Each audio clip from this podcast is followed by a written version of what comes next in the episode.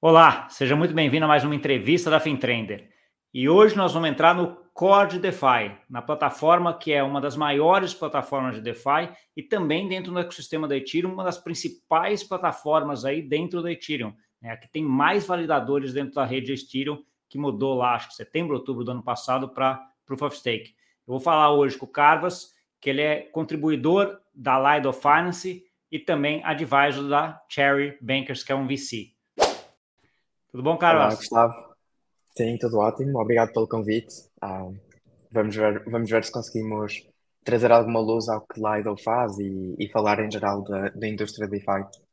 Não, vai ser ótimo. Acho que eu tenho até passei uma, uma pauta para você aqui do que a gente. Não acho que a gente vai conseguir tudo, porque é muita dúvida que eu tenho, muita coisa para a gente uh, endereçar aí. Mas assim, vamos começar. Eu sempre começo falando um pouquinho da pessoa, né? Então, assim, uh, você hoje, você é a pessoa e você está fazendo alguma coisa, né? Então, assim, primeira coisa, o que, que é o Carvas? Assim, como é que você chegou nesse mundo de, de DeFi? Como é que você entrou na Lido? Conta um pouquinho da tua história para gente. Claro, claro. Um, então, em termos de background, eu estudei engenharia informática e fiz algumas coisas pronto, nesse, nesses tempos. Uh, trabalhei relativamente pouco tempo em product numa startup uh, de Web2, nada, nada a ver com crypto já estava mais ou menos interessado em cripto e a saber o que, é que era a indústria desde 2017. Na altura não achava super interessante e não dediquei o tempo suficiente e a atenção suficiente para aprender a sério, porque não havia nenhum produto concreto a entregar valor a utilizadores. Não, só havia especulação, tokens, promessas, ICOs, não havia nenhum produto concreto que estava a funcionar.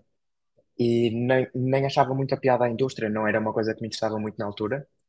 Uh, depois, em 2020 e 2021, encontrei o que, é que era DeFi, dentro de Crypto, Decentralized Finance, e foi o momento que fez o clique, em que vi smart contracts realmente a serem utilizados para entregar valor, neste caso, com aplicações financeiras e instrumentos financeiros por utilizadores. E desde aí, essencialmente, fiquei obcecado com, com DeFi. Uh, comecei a aprender uh, às noites, fins de semana, sempre conseguia sobre a indústria, ler papers, ler documentação, utilizar os protocolos, uh, experimentar, brincar por lá. Uh, e no início de 2022 uh, comecei a pensar que gostaria de começar a carreira dentro de DeFi, especificamente. Um, mais uma vez, dentro de crypto, a área que eu sei relativamente bem é DeFi, fora de DeFi, NFTs e outras áreas não conheço assim tão bem, mas decidi que queria começar a trabalhar em DeFi uh, full-time e, e dedicar-me mesmo realmente a isso. E falei com algumas equipas, falei com market makers na altura, com o Intermute e coisas desse género. Um, mas a forma como eu entrei em Lido foi muito nativa, foi uma forma muito nativa de crypto, que também tem piada, que foi, eu estava envolvido nos governance forums de Lido, todos estes protocolos e todas estas DAOs têm forums, que a pessoa pode contribuir, a fazer análises, comentar, dar feedback, ou até mesmo fazer propostas completas. E eu fiz algumas propostas enquanto um community member, enquanto alguém que estava só na comunidade Lido. Uh, e na altura as propostas eram sobre como é que Lido poderia trabalhar com um market maker e porque é que isso seria bom uh, na altura para o LDO token e também em geral para, para os ST assets, que é o que vamos descrever mais à frente. Essas propostas receberam bastante atenção na altura, início de 22, a equipa, equipa de contribuidores de Lido um, teve bastante engage, alguns investidores também tiveram bastante engage, e então acabei por receber alguns contactos de, de pessoas que trabalhavam para a DAO, que eram contribuidores para a Lido DAO, a perguntar se eu gostaria de implementar essas propostas e trabalhar nelas enquanto part-time dentro de Lido. Uh, eu disse claro que sim, tenho todo o gosto, uh, e comecei a trabalhar part-time durante alguns meses, através de grants, e através de uma contribuição um bocadinho mais satélite em relação à equipa core. Uh, e depois, no verão do ano passado, foi quando eu comecei a trabalhar uh, mais full-time e a contribuir full-time para Lido. E, e pronto, ou seja, foi uma evolução muito orgânica lá dentro e foi literalmente a partir de contribuições uh, que eu estava a fazer de forma pseudónima no Governance Forum de, de que depois me convidaram. Depois, dentro, de, dentro da DAO, acabei por evoluir para diferentes roles e experimentar diferentes áreas. Inicialmente eu estava focado nos market makers e nas relações com eles. Depois estive focado durante um bocadinho de tempo uh, no ecossistema de Layer 2, ou seja, uh, como expandir os ativos de Lido, que são os staked assets, para Arbitrum, para Optimism, mapear o ecossistema, fazer alguma research de Layer 2 lá, uh, numa perspectiva de growth. E depois, um, passado mais um ou dois meses, que foi no final do verão, comecei a trabalhar no programa de incentivos de Lido, que é uma coisa que de certeza vamos falar mais à frente, e é o que eu ainda faço lá uh, agora enquanto contribuidor. Entendi. Não, o que eu acho espetacular dessas iniciativas de Web3, quando a gente está falando de DAO, é assim, você começa a colaborar sem, sem ganhar nada no final do sentido. É um negócio que você gosta, que você está gostando, que você está vendo, etc. E à medida que você vai gostando, você vai se interagindo mais, você vai colaborando mais, você vai subindo e vai ficando até chegar o core team, vamos dizer assim, que é coisa. Isso é uma coisa muito interessante, que é muito diferente do, do mercado tradicional, né, Carlos? Que é que você tem que ser empregado, você tem que começar lá como estagiário, como um júnior, alguma coisa assim. Essa não, simplesmente você começou a contribuir, pessoal viu teu interesse, viu que você contribuía, você foi gostando também e foi seguindo, né? Acho que essa, essa coisa é uma coisa muito, muito essa forma orgânica de você entrar nessas corporações é uma coisa bem interessante, porque uh, você vai ajustando quanto você gosta ou não, e obrigatoriamente, e não obrigatoriamente você está atrelado, você tem que ficar lá, você é obrigado a ficar, né? Você vai porque você gosta, né? É, eu acho que há duas coisas super chave neste, neste modo de trabalhar que, que Crypto permite, que é, uma delas é a flexibilidade que estás a mencionar. Ou seja, a pessoa pode trabalhar uh, em grants, ou seja, só em grandes horários, só com deliverables, pode trabalhar, um, obviamente, completamente de forma remota, pode trabalhar em vários projetos e contribuir para vários projetos ao mesmo tempo. Uh, ou seja, essa flexibilidade é uma. E a outra, que é mais importante para mim, é a questão do mérito. Que eu acho que esta indústria é mesmo muito meritocrática. Não importa qual é a idade da pessoa, qual é a etnia da pessoa, qual é o país de origem, um, o background, nada disso. A única coisa que importa é mesmo qual é o contributo, os skills e o que é que a pessoa vai conseguir contribuir para o projeto. E eu acho que isso é uma das coisas mais alinhadas com os meus ideais que eu poderia ter encontrado e, e foi ótimo encontrar que realmente a indústria funcionava assim. Entendi. Conta um pouquinho, a gente vai entrar um pouquinho mais na, na, na Lido Finance e tudo mais, mas eu queria entender um pouco essa governança da, dessa DAO, assim, porque É um negócio que fica, às vezes, meio etéreo de ah, não tem ninguém que manda, é um negócio meio que sempre a comunidade, etc. Mas tem uma certa hierarquia, né, Carlos? Como é, que, como é que é isso lá dentro? Como é que, à medida que você foi subindo, quem foi te convidando? Como é que é o core? Quantas pessoas são desse core hoje? Uhum, claro. Uh, então, Lido, uh, Lido é uma palavra que serve para o protocolo, Lido Protocol, e depois para a DAO também. Uh, a DAO, especificamente, a forma como, como, como funciona é as grandes decisões, tudo o que for uma grande decisão uh, para, para modificar o protocolo, para usar a Treasury, para um, coisas que mudem realmente alguma coisa séria, é sempre por governance, ou seja, as pessoas que têm LDO tokens, que são essencialmente os, quem tem os votos na, nas decisões e na direção da DAO, conseguem um, exercer o seu, o seu controle sobre a DAO através de votações uh, que acontecem. Por exemplo, um budget anual da Lido DAO para pagar aos contributors. Isso seria sempre uma coisa que passaria por governance. Modificar o protocolo com alguma nova feature ou com algum upgrade aos smart contracts e ao código em si. Seria sempre por governance também. Uh, mesmo, por exemplo, a questão de a Lido DAO recrutar um contributor que vá gerir alguma área, por exemplo, que vá gerir business development ou integrations ou o que for, também é uma decisão da DAO. Uh, depois, claro que há algumas decisões que, por razões de eficiência operacional, acabam por ser um, tomadas dentro das equipas. Ou seja, se uma equipa, se, alga, se algum, alguma, alguma pessoa que está à frente de uma equipa tem um budget anual para recrutamento e para compensações, ele consegue alocar esse budget para recrutar novas pessoas, para fazer processos de recrutamento mais tradicionais, como numa startup, sem ter de ir em governance, um, ah, o que seria super demorado em todos, em todos esses recrutamentos. Um, e essa foi muito a minha forma. Uma coisa que também é interessante é que há estruturas que são committees, comitês, que ajudam a ser quase um meio termo entre o que seria uma empresa centralizada e o que seria uma DAO. Uh, ou seja, há determinados comitês dentro do Lido, eu faço parte de um deles, que é o de incentivos, o de rewards, que têm poderes dados pela governance do Lido DAO, que podem ser revocados, e que lhes permitem tomar certas decisões enquanto grupo um, em representação da lei do DAO. Um, e, e, isso também é, uma, é, é, outra estrutura interessante que não se vê uh, em startups. Em termos de internos, um, há o que se chamam lifeguards, que são as pessoas que estão responsáveis, em última instância, por cada área, lá está, por, por protocol development, ou por business development, ou por, pelas várias áreas. E depois há todos os contributors, que neste momento acho que são mais de 90 pessoas, que são full-time contributors em Lido. Um, e pronto, e cada um tem, a sua, tem a, sua, a, sua área. Pode ser alguma pessoa mais de vendas, pode ser alguma pessoa mais de desenvolvimento, normal, como seria noutra organização. É, como você tem, você tem as várias divisões aí para a organização funcionar e funcionar perfeitamente, né? Tá bom, a gente tá falando, a gente entrou na, a gente acabou entrando na governança e na, na lado DAO e falou menos da, da Lido, né? Acho que dá, dá, Vamos começar do começo agora. Comenta um pouco aí para quem está nos ouvindo o que, que é a Lido. Eu comecei, eu comecei até falando da importância dela dentro do DeFi e dentro do ecossistema de Ethereum. Mas comenta um pouco sobre isso, Carlos. Como a, história um pouco da, da Lido e, e qual o tamanho dela, por que, que ela é tão importante hoje no ecossistema da Ethereum e em DeFi? Claro, ótima pergunta. Uh, Lido, o, o TLDR uh, High Level é que é um protocolo de liquid staking, inicialmente liquid staking de Ethereum apenas, agora sobre também outras, outros ativos de Proof of Stake, de outras chains, uh, Matic ou Solana, etc. Uh, o Lido é lançada no final de 2020, quando foi lançada a Beacon Chain em Ethereum. E a Beacon Chain era essencialmente a chain que iria permitir staking de ETH. Na altura, Ethereum ainda era Proof of Work, e ainda foi of Work durante para aí mais quase dois anos, a seguir ao lançamento da Beacon Chain, mas era alguma coisa que estava a experimentar em produção a questão de staking de Ethereum.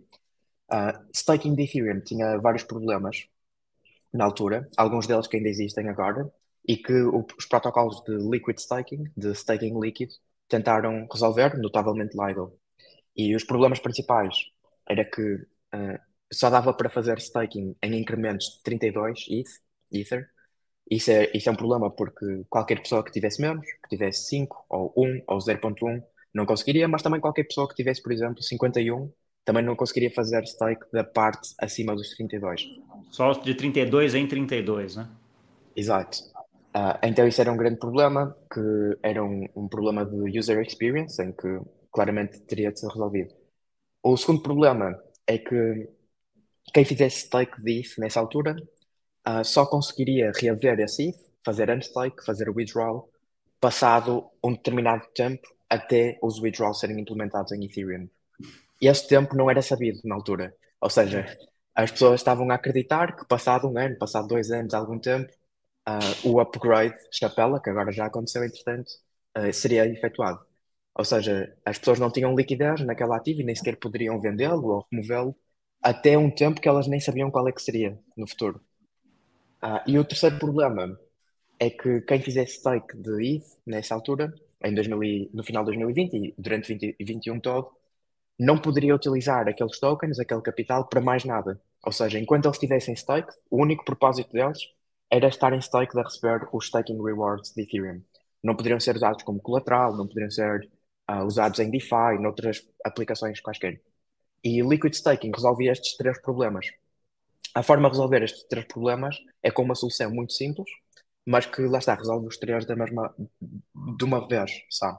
E a solução muito simples é, há um protocolo que recebe stake, recebe ETH de indivíduos, de instituições, do que quer que seja, de DAOs, uh, tem uh, o que se chamam node operators, que são uh, empresas que efetivamente estão a correr os validators, para quem delega ou para quem atribui esse ETH que foi stake pelos utilizadores, e depois o que dá a utilizadores é um token que se chama StakeDETH, STETH, uh, que é uma representação do stake que esse utilizador colocou uh, em Lido ou noutros protocolos de Liquid Staking. A vantagem de termos estes tokens, isto é uma das vantagens de tokenização dessa posição, é que esse token pode ser usado, por exemplo, para o vender, e isto resolve o problema da liquidez, ou seja, em vez de ter de fazer unstake, a pessoa pode vender o token STI a outra pessoa no mercado secundário, e isso é efetivamente como se saísse da posição, atribui liquidez ao utilizador. Pode fazer stake de qualquer valor, porque depois estes valores vão ser distribuídos para os node operators, por isso, se for 0.1 ETH ou se for uh, 10 mil ETH, uh, qualquer valor funciona. E além disso, ainda pode utilizar estes tokens em DeFi para ser LP indexes, para utilizar como colateral em lending markets, para utilizar em yield protocols que depois dividem o yield ou aumentam o yield de alguma forma. Ou seja, o, a representação tokenizada desta posição stake resolvia os três problemas principais. Lido, como foi um dos, um dos, primeiros protocolos a implementar isto em Ethereum, acabou por crescer bastante, não só por isso, também por outras decisões estratégicas que a DAO tomou, mas acabou por crescer bastante desde aí até agora, honestamente, ainda está a crescer bastante. E, e como tu disseste, e muito bem, Gustavo, neste momento é o protocolo DeFi com mais TVL uh, ah, do mundo. É, né, o, principal, o principal protocolo, se a gente vai pegar lá, eu estava pegando pelo DeFi Lama, né, o primeiro ali, né, tá à frente de Aave, de Compound, de, de, todos, Uniswap, todos nesse sentido, em, em termos de, de TVL, acho que é, é bem importante para o mundo de DeFi. Não que não fosse, sempre foi, né, um, um muito importante, mas hoje ele está lá em primeiro, em primeiro lugar em relação a isso. Eu acho que é interessante você colocar essa história, porque tem, tem, eu sempre tive uma dúvida em relação a isso, que era uma dúvida meio até de, que eu comento de valor do dinheiro do tempo, né, Carlos? Porque você está falando assim, quando a gente está falando do Ethereum depositado lá na, na, na Lido e do, do ST Ethereum, né, que era o token representante desse depósito, ele sempre foi negociado muito perto do um para um aí, né? Ah, apesar de que um tem liquidez o tempo inteiro, né? O ST você pode vender e comprar a hora que você quiser. O Ethereum depositado a gente sabia, né? Até um mês atrás, mais ou menos, que saiu, e não sabia quando é que ia sair isso daí, porque aquele negócio que era para ser um ano, depois virou dois, né? Ficava aquela, aquela coisa assim. Para mim, do ponto de vista econômico, não fazia sentido valer a mesma coisa, né? Porque os dois, um era um dinheiro que você tinha liquidez, o outro era um dinheiro que você tinha liquidez que você não tinha, né? Que você não sabia quando você ia ter é que você, como é que você via essa, é, essa discussão aí? E até pegando alguns casos, que eu lembro de alguns casos que ele até descolou bastante, né? Que ele chegou a 0,90 e pouco, depois voltou até rápido, mas como é que você via essa discussão dentro da comunidade desse um para um aí? Ótima pergunta também. Um, eu acho que há, havia dois fatores, ou duas, um, duas razões estruturais que levaram a que quase sempre esteve perto de um para um. um a primeira foi que Lido instituiu desde o início um programa de rewards, de incentivos, em que quem fosse LP numa DEX, por exemplo, em Curve, em Uniswap, em Balancer, uh, numa Decentralized Exchange, quem desse liquidez lá no par STETH e ETH, recebia incentivos uh, na forma de distribuição de LDO tokens por cima para ser LP lá. O que é que isto levava? Levava a que durante muito tempo em Curve havia bilhões de dólares de liquidez para STETH porque o programa de incentivos era realmente muito grande. E isso é o meu trabalho atualmente ainda, é, é trabalhar no programa de incentivos. Uh, ou seja, qualquer pessoa que quisesse comprar ou vender mesmo 100 milhões de dólares de STI conseguia fazê-lo sem problemas lá. E esta foi a questão da, da liquidez secundária, que é, enquanto nós não tínhamos liquidez primária, que é staking and unstaking, ou, ou seja, withdrawals e deposits, uh, tínhamos liquidez secundária, que era utilizadores e pools a venderem uns aos outros e a trocarem esta isso por isso com quem quisessem ou com os pools em si. A segunda razão para, para esse PEG ou para esse ratio ter ficado tão constante foi o facto de que ao longo deste tempo todo, desde o lançamento de Lido em 2020, no final de 2020, até os withdrawals serem implementados no mês passado, havia sempre mais procura para entrar em posições de stake de Ethereum do que de sair de posições de stake de Ethereum. Ou seja, a, a percentagem de Ethereum que estava stake teve sempre a aumentar durante este tempo. Uh, nunca, nunca baixou.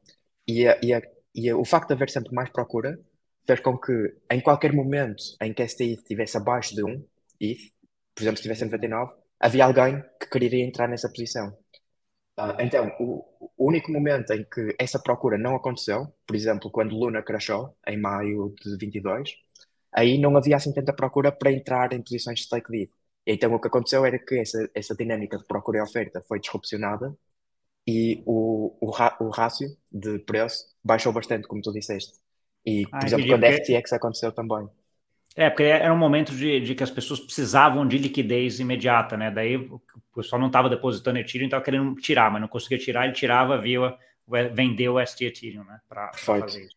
Exato. Entendi foram pontos pontuais de, de crash ou de falta de liquidez no mercado. Mas é interessante, eu não tinha essa, esse histórico de que sempre teve um crescimento, você pegar na, na média aí de, de depósito de, de Ethereum para pegar Ethereum, é, Ethereum. Isso é, isso é, bem interessante, explica mesmo, porque aí é oferta e demanda, né? Você tem mais Exato. demanda, o preço fica ali uh, até, de certa forma, distorcido um pouco ali, porque deveria ser um pouco abaixo, mas acaba sendo ajustado pela, uh, pela demanda.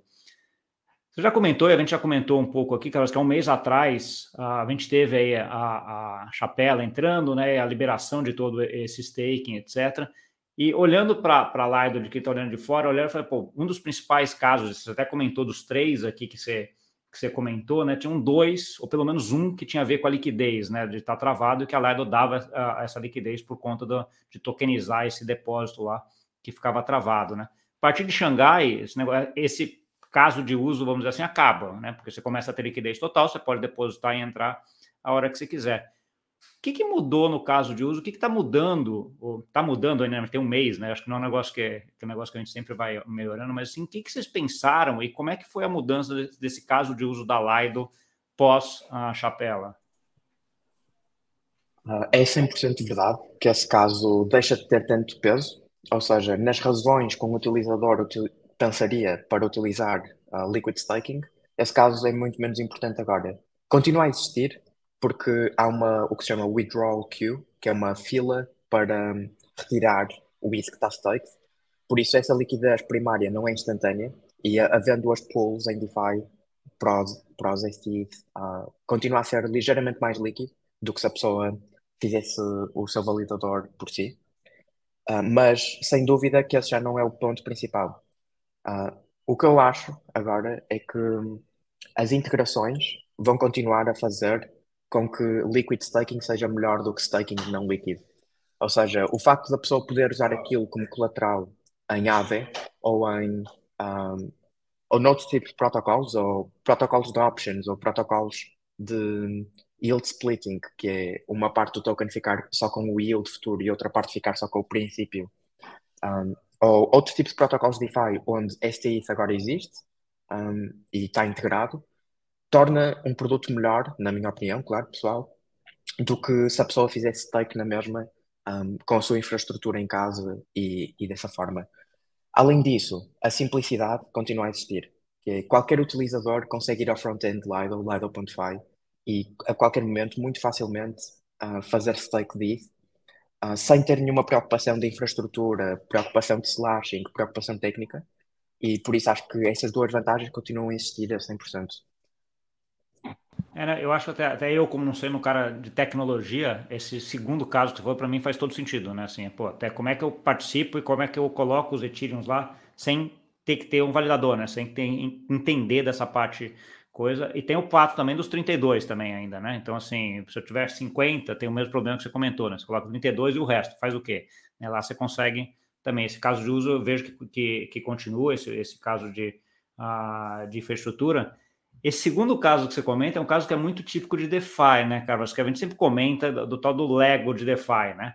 De que assim, de que você poderia pegar o mesmo Ethereum e depositar, sei lá, na Uniswap, Aave, etc. Mas não, você faz a, na Lido, por exemplo, pega o ST Ethereum, né, você já ganhou 5% aqui, você está lá no 1 para 1, que é praticamente a mesma coisa, está ganhando mais alguma coisa. Aí você começa a fazer esse Lego, que é uma da, da, das vou dizer das preocupações, mas é um dos pontos que muita gente fala como sendo um dos grandes riscos de DeFi aqui, né? Dessa componibilidade, né? Esse negócio de começar a encaixar uh, tudo em cima. Como é que você vê isso em termos de. Tirando, falando um pouquinho de Lido, agora olhando um pouquinho de DeFi, né? Como é que você vê isso daí em termos de DeFi?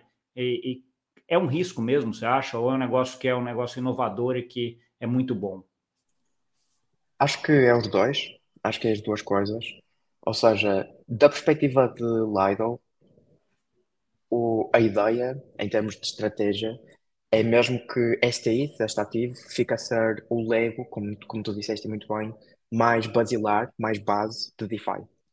Ou seja, que em todos os casos de uso onde antigamente sempre se usou o ETH, por exemplo, colateral, por exemplo, pares em, em indexes, um, colateral em, em perpetuals, todo tipo de casos de uso, uh, que se começa a usar este IT, porque tem a mesma exposição de preço, de IT, porque é um para um quase, ou, ou quase sempre, e ao mesmo tempo tem os staking rewards, que é 5% ou um bocadinho mais.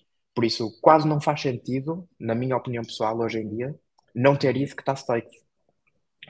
Uh, em termos de riscos, claro que sim. Uh, isto aqui envolve smart contracts, podem ter vulnerabilidades, e como qualquer smart contract, uh, Lido esta segunda versão foi auditada por nove firmas diferentes. Houve nove auditorias diferentes e mais de 1,2 milhões de dólares gastos em, em auditoria do código.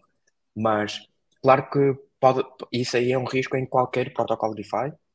Um, e, por exemplo, um exemplo perfeito disto foi uh, Euler Finance, que era um lending market, que foi hackeado e havia muitos protocolos que já estavam construídos em cima, por exemplo, Angle, que é uma stablecoin de euros, uh, que uma parte do colateral de Angle estava depositada a dar yield em Euler.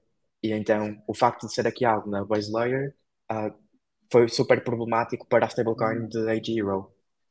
Uh, e isso aí é uma coisa que é o bom e o mau da composability. E isso também acontece em finanças tradicionais, com rehipotecação, rehypothecation, em que um ativo pode ser utilizado depois, um, por, por, exemplo, temos uma mortgage, temos uma hipoteca, que depois pode ser bundled num produto maior e vendido a outra pessoa, e depois essa pessoa usar leverage sobre isso, etc.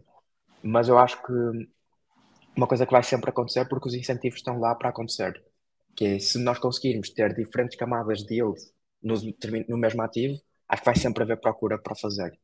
Uh, uma coisa que eu sou um bocadinho mais otimista é que todos os hacks que, e os exploits que acontecem em DeFi tornam DeFi mais seguro. Porque aquele erro de código provavelmente nunca mais vai ser cometido uh, depois de já estar documentado que foi hackeado uma vez. Uh, por isso acho que nesta fase ainda estamos numa fase muito perigosa, entre aspas, em que há muitos hacks e muitos exploits, mas eu acho que sempre que um desses acontece, é bom para a indústria a longo prazo.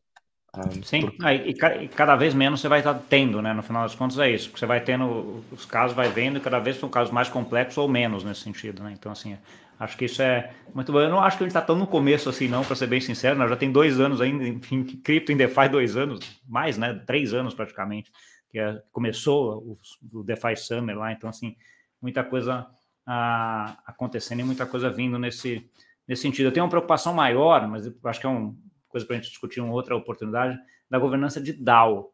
Ah, Carlos, o que eu tenho visto muito nessa parte de hacker não é nem nos protocolos, né? O cara tem acesso a DAO e tem acesso. Semana a gente teve aqui da, até do, do Tornado Cash, ontem, anteontem, aí, falando em relação, em relação a isso, né? Então, assim, o cara toma a DAO e depois aí, aí faz o protocolo, porque os protocolos em si são poucos casos que eu tenho visto hoje de falha muito grande de smart contract quando você, quando você tem isso, né? Então, isso já mostra uma certa melhora, né? Então, assim, já teve os casos mais fáceis, vamos dizer assim, já foram coisas. Agora está muito mais uh, difícil. E acho que eu agregaria um outro ponto também, que o fato da gente ter código aberto em relação a tudo isso ajuda muito nisso, né? Porque está todo mundo olhando o tempo inteiro, né? Então, assim, acelera muito esse processo para tirar isso.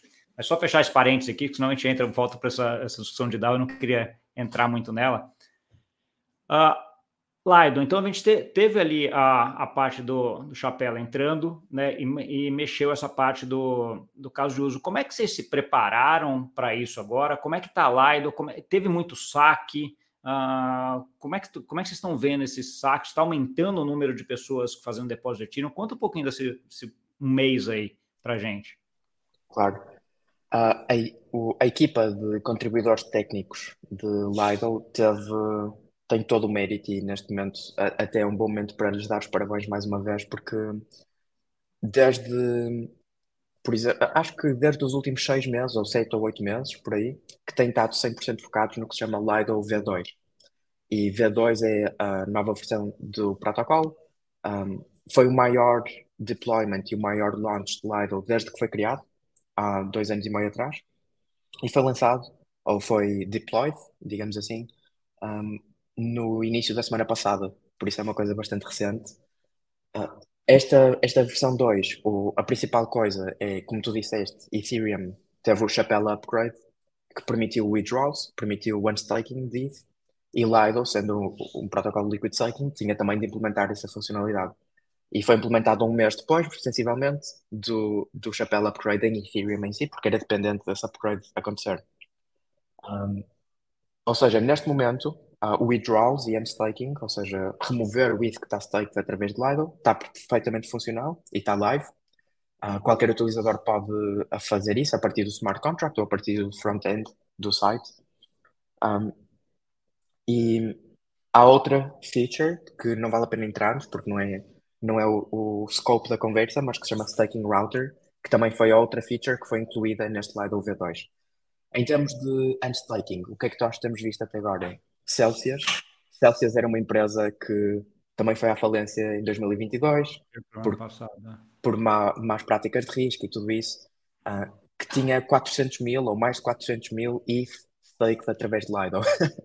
que isto aqui eram 700 milhões de dólares ao, ao valor atual. E eles já estavam, uh, já tinham comunicado publicamente que iriam fazer unstake mal Lido permitisse isso, mal o protocolo permitisse isso, porque eles estão em, em falência e, e, e, é necessário fazerem isso. Um, para pagar aos seus utilizadores e para outras. Eu não tenho o contexto todo da história, mas precisavam de fazer unstake. E esse foi o maior evento de unstaking que já aconteceu em Ethereum desde que foi permitido, por 400 mil ETH é uma quantia absurda. É. E correu perfeitamente bem. Ou seja, foi assim o, o primeiro teste que, desde, ou seja, Lido implementa o withdrawal e na primeira semana que tem withdrawals live, 400 mil ETH de uma entidade são unstake. Ou seja, foi assim um, um stress test muito bom à, à nova versão do protocolo. Correu perfeitamente bem. Um, em geral, e sem ser esse evento em particular, tem havido muito mais stake novo do que stake a sair. Isto é uma, uma tese que eu pessoalmente também tenho, que é este ano nós vamos ver a percentagem de Ethereum que está de stake aumentar consistentemente até o final do ano. Isto porque a percentagem de Ethereum que está stake é muito mais baixa do que em quase todas as outras blockchains proof of stake. Quanto, quanto a gente tinha antes, na, na, antes da chapela e quanto mais ou menos tem hoje? Você tem esses números, Carlos? É, é nos teams, ou seja, eu acho que antes de chapela tínhamos 16 ou alguma coisa assim. Não era ah. muito longe disso, 16% do Ethereum que estava stake. Uh, e agora temos um bocadinho mais do que isso. Mas neste momento deve estar à volta de sensivelmente 20%, 20%, alguma coisa assim. É, mas é muito baixo ah, mesmo ainda, né?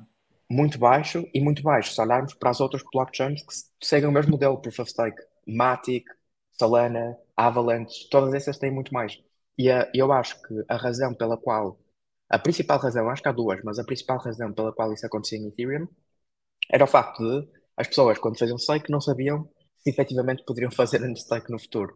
Então o risco e o, o prémio de risco que as pessoas tinham de pensar e tinham de, de fatorizar dentro era, era muito mais alto do que noutras, em que a funcionalidade já estava implementada. Neste momento, há muito pouca razão para a pessoa não fazer stake. Então acho que isso vai aumentar até o final do ano e no próximo ano. Sim, sim.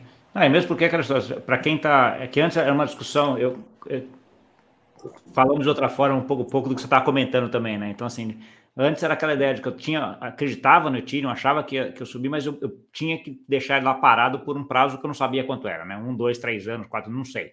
Né? Assim, agora não, você pode entrar e sair no mesmo dia, dois dias depois, três dias depois, quando você quiser.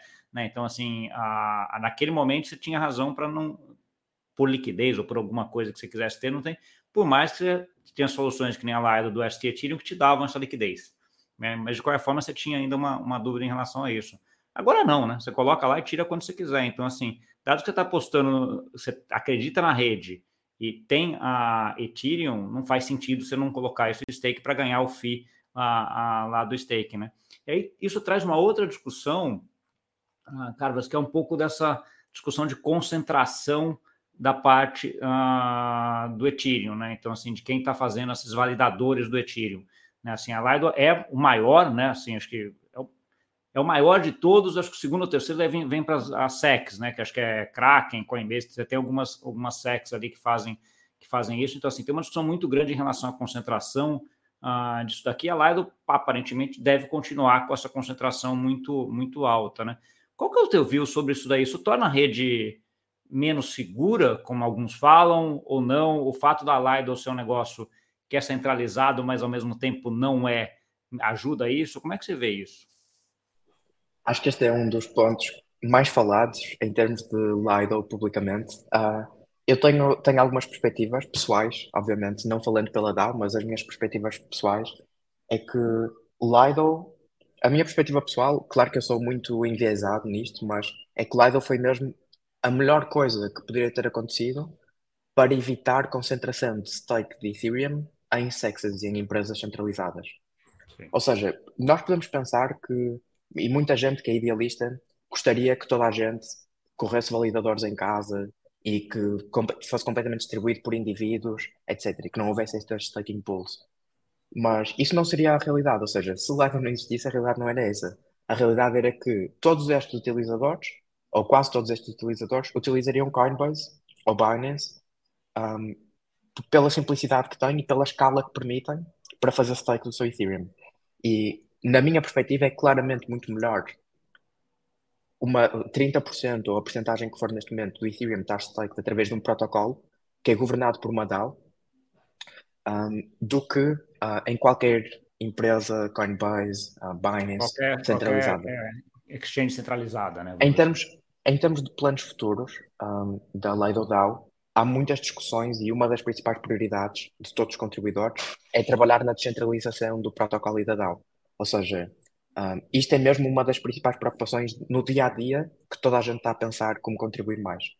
Uh, as coisas mais importantes que estão a ser feitas nesse caso, a primeira delas é uma, uma mudança de governança da lei do DAO, que é uma proposta que está neste momento a ser discutida já há bastantes meses, que é um, um projeto de dual governance, em que quem tem LDO, o token do Lido, uh, faz as propostas, como sempre, e vota nas propostas, mas depois quem tem STI, quem tem efetivamente os tokens staked através de lá, vai poder vetar propostas uh, feitas por LDO holders. Isto vai ser uma inovação em, em, governança, pode passar, pode não passar, mas, mas isto é uma das discussões que estão a acontecer. Outra. Discussão, deixa, só, falar, só agregar um pouco, essa é uma discussão que eu tive em alguns protocolos, que é uma discussão muito interessante, né? Porque às vezes o interesse de quem tem. Uh, e aí eu vou falar com, com uma imprecisão enorme, de quem tem o equity, que, é, uhum. que é o token da, da plataforma, é diferente de quem é o provedor de liquidez. É, são incentivos diferentes. E às vezes o provedor de liquidez pode ser afetado por uma decisão de quem tem o equity, né? é quem tem dívida e quem tem equity, né? Essa, esse negócio tem no mercado financeiro. Isso aqui é uma imprecisão enorme usar esses termos, né? Porque não é exatamente a mesma coisa, mas eu vejo muito dessa discussão, né? E fazendo isso que você está comentando é muito interessante, porque daí você consegue alinhar esses dois públicos aqui, esses dois interesses, que não são exatamente os mesmos, né? Bem legal essa, essa ideia. Perfeitamente, é, é, é exatamente isso. Uh, é um problema microeconómico que se fala muito que se chama Principal Agent Problem, que é exatamente isso, que é o, os interesses destas duas pessoas às vezes podem ser os mesmos e em alguns casos podem divergir. Uh, mas isso vai, vai ser basicamente para proteger os casos em que possa divergir, em que as pessoas que têm STI podem vetar as propostas, só dizer esta proposta não vai passar, mas não podem elas próprias propor novas propostas, porque é LDO que é o, o token de governance. Mas pelo menos têm essa proteção uh, em, ultim, em última instância. Sim, Outra coisa é a questão do staking router. Uh, eu não sou a melhor pessoa para explicar o staking router, mas há muito bons recursos online. Mas vai ser um, é uma arquitetura mais modular da forma como o stake que vem para Lido é distribuído pelas pessoas que efetivamente vão correr o, os, os nodes.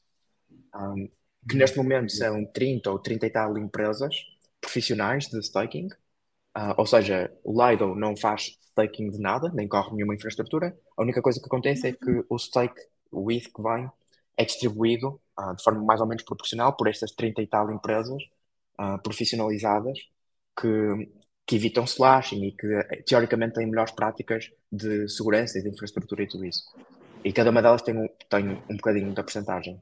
No futuro, a ideia é que outros tipos de entidades possam participar neste validator set, neste grupo de validadores seja indivíduos, seja, um, não sei, até outros tipos de DAOs, ou organizações mais pequenas que não precisam de ser essas empresas tão profissionalizadas. Mas isso é uma coisa que vai evoluir agora durante, durante bastante tempo e faz parte do caminho para a descentralização, que é o commitment da lei do DAO também. Entendi. Ah, e, e, essa parte é bem interessante, porque daí você, aí, se você organizar isso de tal forma que os validadores sejam vários e com incentivos diferentes, aí você descentraliza, né? Porque por mais que você centralize na, na Lido, depois você descentraliza. E aí a parte da rede da Ethereum fica bem, bem tranquila em relação a isso. Né? Acho que é uma ideia bem, bem legal nesse sentido. Né? Sim, e eu acho que o que nós. Lá está, eu acho que o principal ponto é. É muito melhor, mesmo no estado atual do Lido, é muito melhor para a Ethereum e para a descentralização que seja desta forma do que fosse 50% em sexes, que seria o caso. Seria mais 50% em, em sexes.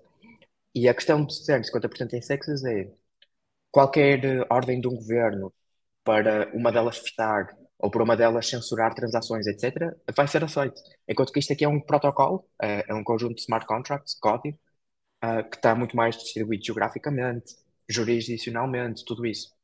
Um, e lá está, e há outros protocolos de liquid staking que as pessoas podem utilizar se não estiverem confortáveis com a quantidade de porcentagem que o Lido tem. Ou seja, há muitas outras alternativas no mercado para, para quem estiver mais alinhado com elas.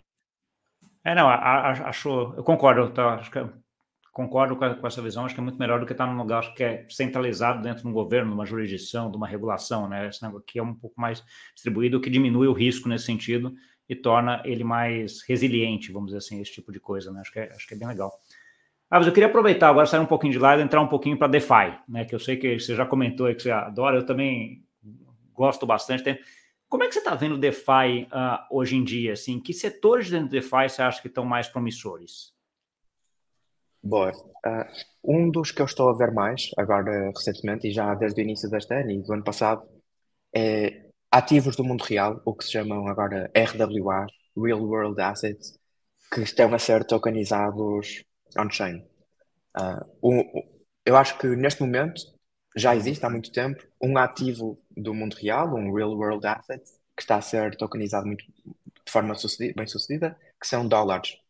Ou seja, nós temos dólares fiat, que são tokenizados em USDT e USDC, e, e são 100 bilhões de dólares que vivem on-chain e que são transacionados, etc. Mas eu acho que há muito espaço para haver muito mais ativos destes, que utilizem a infraestrutura de DeFi, de crypto, mas que tragam esse tipo de valor para pessoas que não querem só especular em isso ou só especular em, em, em criptoativos nativos das blockchains. Neste momento temos bastantes protocolos novos, por exemplo, Ondo, Finance e, e outros desse género, que trazem, por exemplo, treasuries, um, que são obrigações ao governo americano, um, certificado do tesouro, como se chama em Portugal, uh, mas, mas que têm um, um juro uh, dado pelo, pelo governo, essencialmente dos Estados Unidos, uh, para dólares que são emprestados para financiar programas lá, normal, como em todos os países. ou seja, esse tem crescido bastante isto tem sempre um problema que é quais desses ativos é que vão precisar de KYC, de identidade e permissão, e quais é que vão ser permissionless, e provavelmente estes vão precisar desse tipo de permissão, permissões. Mas mesmo assim eu acho que é positivo, porque estão em, em, a herdar muitas outras vantagens de blockchains e a comp composabilidade, composability, como tu mencionaste, de poder depois utilizar isto em Aave e utilizar isto em liquidity pools e utilizar isto noutros tipos de protocolos. Um, e um, um dos protocolos que está a fazer isto com algum sucesso neste momento é MakerDAO também, em que muitos dos, muitos dos ativos e muito do capital que está cada vez mais a colateralizar DAI, que é stablecoin, acabam por ser uh, empréstimos a bancos do mundo real, um, não sei, depósitos em Circle, para depois terem um yield com alguma treasury, alguma coisa desse género. Por isso, isso é uma das áreas que eu estou a ver, que é cada vez mais ativos são off-chain começarem a ser tokenizados on-chain. Esta é uma delas. É, não, eu acho isso bem interessante, porque assim, quando eu entrei em DeFi lá em 2020, o movimento era muito ao contrário. Você tinha yields muito grandes em DeFi yields muito baixos no, no, juros, né? Muito baixos no mercado tradicional, né? Questão de um ano atrás, mais ou menos, esse negócio virou, né? Então, assim, você consegue se financiar em cripto muito mais barato, a arbitragem virou, né? Você se financia em cripto e investe no mundo tradicional, né? O que fez até com que quantidade de stablecoins, o volume de stablecoins até diminuísse uh, bastante, mas é muito melhor você fazer isso nesse mundo cripto, né, Carlos? Porque assim, você ainda tem muita. Você tem muito ruído nessa intercomunicação entre mercado cripto e mercado tradicional, né? Seja por know customer, seja por tributação, seja por, por vários fatores. Né? E, e eu lembro até a FTX foi um dos inovadores que começou a fazer isso lá atrás, né? acho que começo do ano passado, né? Então, assim, tirando toda a parte da, da roubalheira que eles fizeram lá, vamos dizer assim, né? Eles tinham uma parte técnica muito muito interessante e trouxeram produtos muito inovadores, né? Então, assim, eles começaram um pouco nesse movimento e lá você continua, conseguia já aplicar em alguns títulos públicos americanos uh, via plataforma, etc., que é um movimento que eu vejo continuando até porque é isso, você está em cripto, mas você está em um SDC, mas você não quer ficar em um SDC parado, né? Porque você consegue sair do SDC, colocar um SD e ganhar 4%, 4,5% ali num título sem risco, vai, sem risco não existe, né? Mas com risco muito baixo, que é um título do governo americano, né? Então, assim, uh, esse é um movimento. Mas aí você tem uma, uma, complicação grande, que é um ponto desse, do compliance, know your customer, que é o que você, você falou. Nas plataformas que eu tenho visto fazendo isso, em geral, elas pedem uh, um know your customer. Não sei se, você já viu alguma que nem que não peça isso. Todas as que eu tenho visto pedem, uh, mas eu acho que há uma, há uma forma uh, indireta através da qual algum desse juro pode vir para pessoas que não estejam confortáveis com Know Your Customer.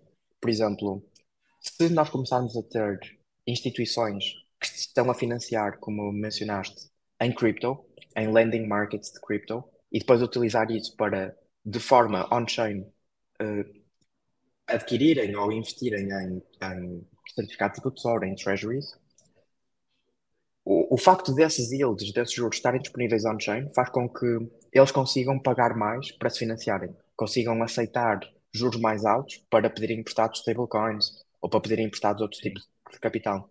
Isso faz com que depois os lenders desse tipo de capital também consigam ter acesso a juros mais altos de forma indireta, porque é, apenas vão estar a emprestar, um, por exemplo, stablecoins ou outro tipo de ativos desse género. É, não, é, acho que é bom em geral para DeFi. Todo. É, não, eu, eu concordo, você, você acaba arbitrando o mercado, né? Hoje a gente tem um mercado desarbitrado. Né? Você toma dinheiro em USDC num, num, num percentual que é abaixo do que se aplica no USD. Né? Então, assim, claramente, se achar que o USDC é pare, parecido ou muito próximo do USD, deveria ser muito similar aqui. Né? Então, assim, essa arbitragem acaba, você acaba fechando isso, e aí, não fechando isso, o pessoal que está aqui no SDC, que não obrigatoriamente precisa de New York Customer, é indiretamente uh, favorecido. Se eu consigo, consigo ver, acho que, acho que é bem legal isso daqui. Eu queria pegar um outro ponto agora, que você falou que você, agora você se tornou advisor desse fundo aí de Venture Capital uh, para investimentos em cripto.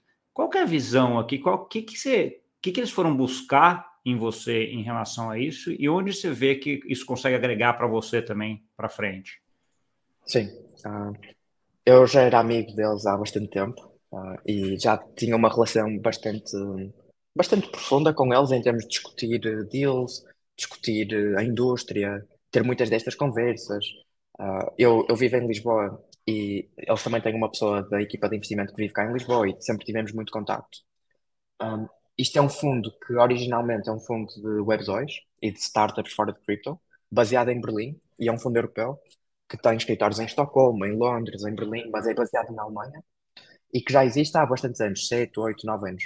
Uh, o, fundo, o fundo Core tem 350 milhões para investir em startups de tecnologia europeias, mas eles no ano passado, penso eu, uh, sim, no ano passado lançaram o ramo de Crypto, que é um fundo mais pequeno, e é o primeiro fundo de Crypto da Cherry Ventures, que é o fundo generalista. O fundo de cripto é um fundo seed stage, por isso, primeiro cheque, ou no máximo segundo cheque, uh, ou segunda ronda, ou primeira ronda de investimento numa empresa, ou num protocolo, ou numa DAO de cripto. Um, e é um fundo de 30 milhões uh, que vai fazer um portfólio concentrado. Ou seja, não vai ser muitas bets e muitos investimentos muito pequenos, vão ser algumas mais concentradas. A filosofia toda de Cherry é que nós queremos ser investidores muito próximos dos founders e muito próximos das equipas. Há, há muito apoio dado e é uma coisa que eu tenho visto agora, já tendo interagido com outros VCs no passado, é uma coisa que eu tenho visto agora que é o quão próximo e, e quanto valor agregado é que eles trazem para os, os founders e para as equipas em si.